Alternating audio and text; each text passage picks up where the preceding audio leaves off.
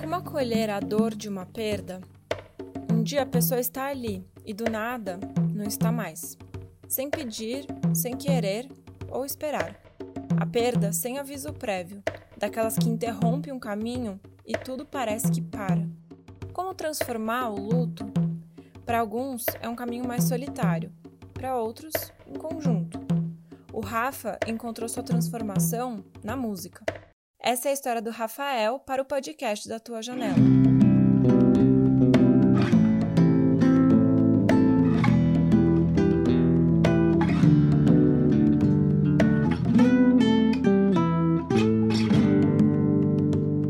História de quem abre uma fresta e partilha sua vista. Por Bia Multari e Manuela Stelzer. O Rafa se encontrou na música aos oito anos. Seu pai fez ele ir para aula de violão e, mesmo achando que não tinha talento, o Rafa encarou o desafio. Ele e o violão não se desgrudaram mais.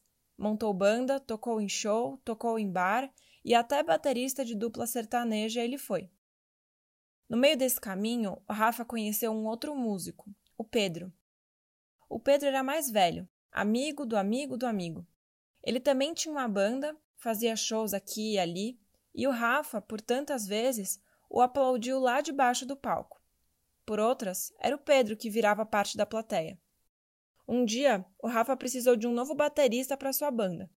E depois de ver um show do Pedro, disse que ia roubar o baterista dele. Dito e feito. Além da paixão pela música, agora, essa amizade que se construía pouco a pouco também partilhava um baterista. O Pedro e o Rafa começaram a traçar juntos essa amizade, que era pautada pelo amor em comum pela música. Eram conversas, encontros, e eles até chegaram a tocar juntos algumas vezes. O Rafa nunca soube se o Pedro queria seguir isso como um hobby ou carreira.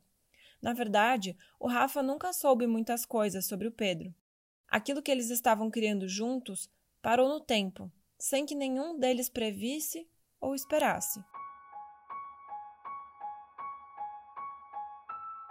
Em um daqueles dias que eram só para ser mais um dia, do nada, se transformou no fatídico dia. A caminho do Parque Ibirapuera, o Rafa recebeu uma ligação. O Pedro tinha morrido. O Pedro morreu. O Rafa sentou em um cantinho do parque por horas, esperando aquela informação ser processada na sua mente e começar a fazer algum sentido. A sensação de que eles poderiam ter sido tanto e criado tanto juntos era o que mais apertava o peito do Rafa a esperança de algo que nunca teria possibilidade de se tornar real. Como sempre, o tempo passa, as coisas se acalmam e toda dor e luto se transformam. E óbvio que com eles se transformou em música. O Rafa nunca conseguiu escrever uma música sobre tudo o que aconteceu. Não nega que já tentou, mas ainda não foi capaz de compor no exato tom para falar do assunto. A relação entre os dois não era próxima o suficiente para que o Rafa sofresse profundamente pela perda, mas nem distante o suficiente para que ele não sentisse um vazio no peito quando relembrasse do fato. Nessa época, a banda do Rafa estava indo bem, e se ele tinha uma certeza, é que o Pedro ia gostar muito de estar ali, olhando para cima lá da plateia e vendo a banda conquistar tantos sonhos. Então, em todo o show, eles traziam a presença do Pedro no palco, fosse na forma de música ou de uma homenagem. O que o Rafa queria era lembrá-lo sempre. Não deixar que seu nome e história fossem esquecidos, mas também que eles não ocupassem um lugar de dor, de tristeza.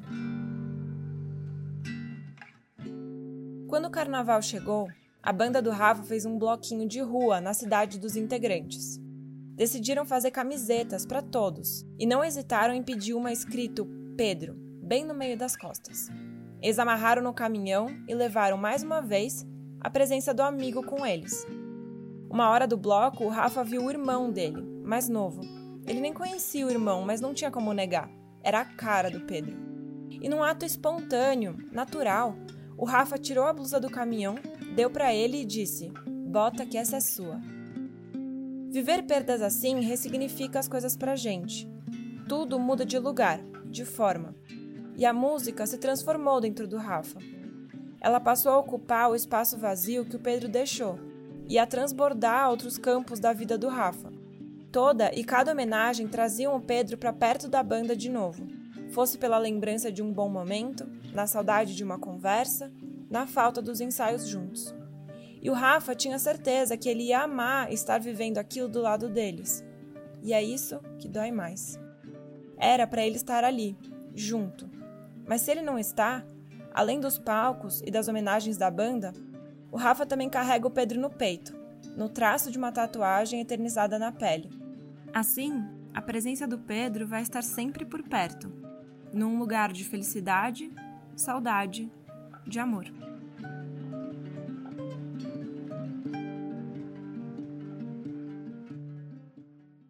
Esse foi o podcast da Tua Janela. Toda semana um episódio novo sobre tudo o que há de mais humano: amor, trabalho, epifania e um pouco de arte. Acompanhe a gente também no Insta, podcast.tuajanela.